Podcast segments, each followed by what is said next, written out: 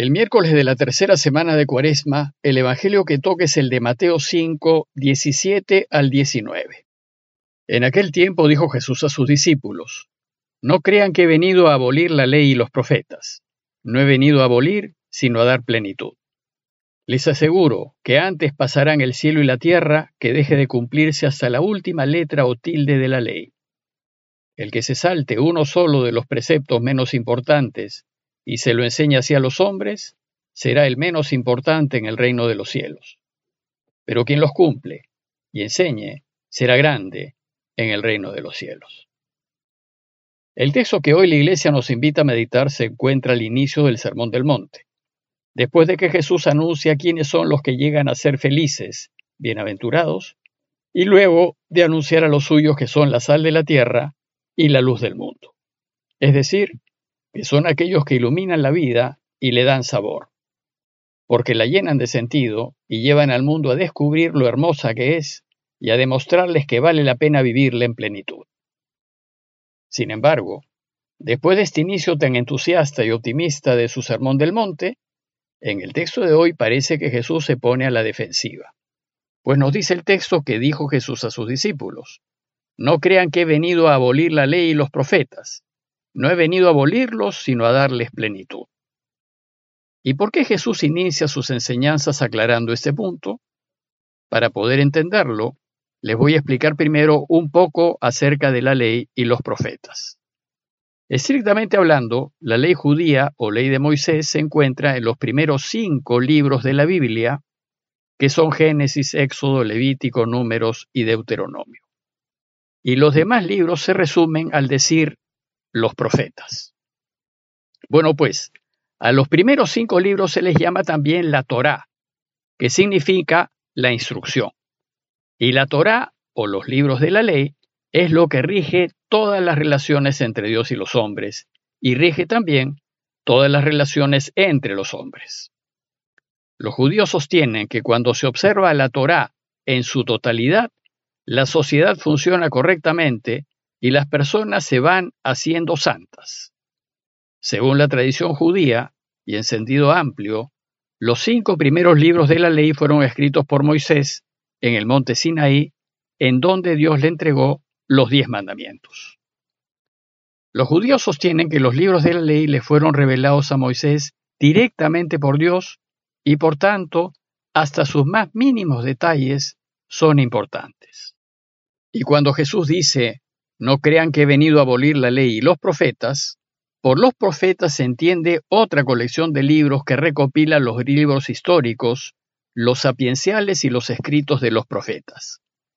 Estos libros también se consideran de inspiración divina y completan y explican la Torá. Pero ¿cómo así los judíos tienen la ley? Resulta que cuando Dios hizo alianza o testamento con su pueblo, desde el tiempo de los patriarcas, con Abraham, con Isaac y Jacob, Dios prometió a Israel que sería su pueblo. Y por su parte, el pueblo le prometió a Dios que cumpliría con todos sus mandamientos. Es decir, la alianza fue que Dios cuidaría de Israel si Israel vivía según la voluntad de Dios. Y la Torah es la puesta por escrito de los términos de la alianza entre Dios y nosotros. La Torá tiene 613 mandamientos y normas que los judíos deben cumplir a fin de respetar la alianza. Y de todos estos, los principales son los diez mandamientos.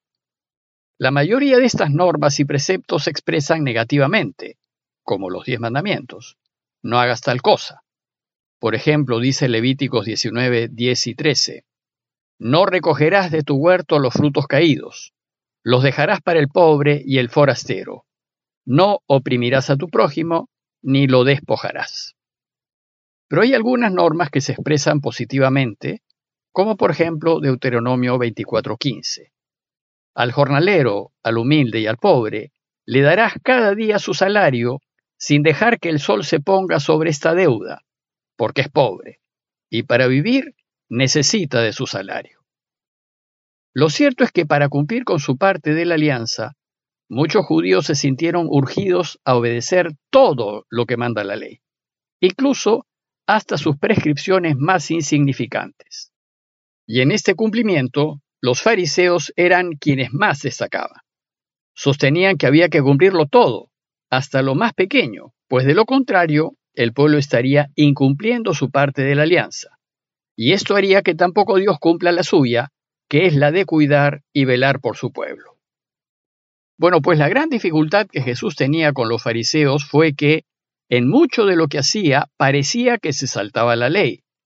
Y como Mateo escribe su evangelio para los cristianos venidos del judaísmo, para quienes el cumplimiento de la ley era fundamental, el evangelista considera muy importante aclarar que Jesús no se salta la ley. Por eso el texto de hoy empieza diciendo, no crean que he venido a abolir la ley y los profetas, no se inquieten ni se preocupen, no he venido a abolirlos, sino a darles plenitud. Hay que recordar que Jesús fue un verdadero judío, y además practicante y observante de la ley. Sabía lo que decía la Torá, pues como todo judío la había aprendido desde niño y no tenía ninguna intención de transgredirla. Su deseo era más bien darle plenitud, completarla, recuperar su sentido.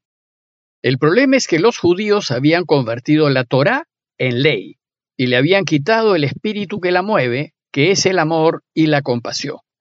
Y al convertirla en un frío código legal que hay que cumplir al pie de la letra, la habían despojado de esa misericordia que Dios deseaba consignar en su alianza. Es decir, los judíos le habían quitado el espíritu a la ley de Dios y la habían convertido en letra muerta. Por eso dice Pablo en 2 Corintios 3:6, la letra mata, pero el espíritu da vida. Y en Romanos 7:6 aclara que gracias a Jesús hemos quedado emancipados de la ley muertos aquello que nos tenía aprisionados, de modo que sirvamos con un espíritu nuevo y no con la letra vieja. Pues dice en Romanos 2.29 que el verdadero judío lo es en su interior, y la verdadera circuncisión, que es la del corazón, es según el espíritu y no según la letra. Sucede pues que al aplicar la ley literalmente, ésta ya no hace justicia a los deseos de Dios, y a las intenciones de la alianza. Por tanto, lo que desea hacer Jesús es volver a llenar la ley de Moisés de compasión y de misericordia, es decir, de lo que se había perdido por pegarse a la literalidad de la letra. Y va a enseñarnos lo que él entiende por llevar la ley a su plenitud. Por ejemplo, él nos va a enseñar lo siguiente. Han oído que se dijo, no matarás. Pues yo les digo, ni siquiera se enojen con su hermano. Han oído que se dijo, no cometerás adulterio. Pues yo les digo, ni siquiera deseen a la pareja del otro, pues si lo hacen ya han cometido adulterio con ella en su corazón. Han oído que se dijo, no jurarás en falso. Pues yo les digo que no es necesario jurar, que su palabra sea sí cuando es sí y no cuando es no, y eso basta. Han oído que se dijo ojo por ojo, diente por diente.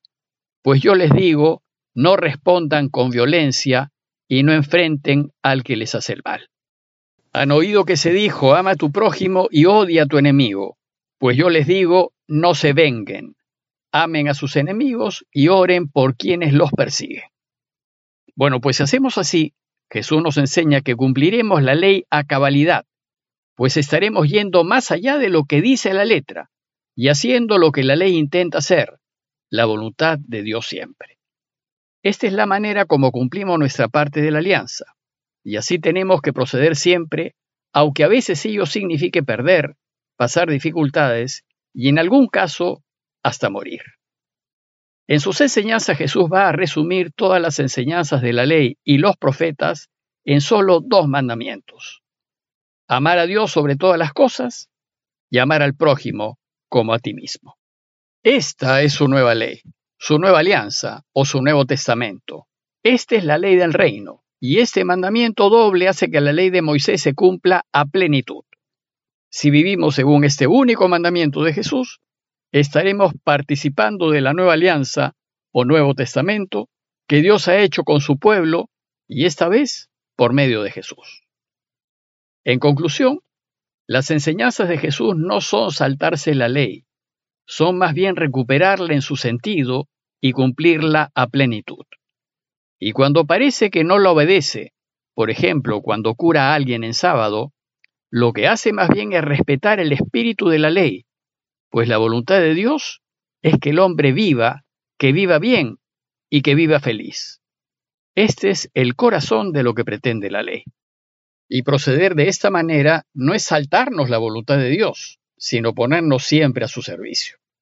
Después dice Jesús, les aseguro que antes pasarán el cielo y la tierra que deje de cumplirse hasta la última letra o tilde de la ley.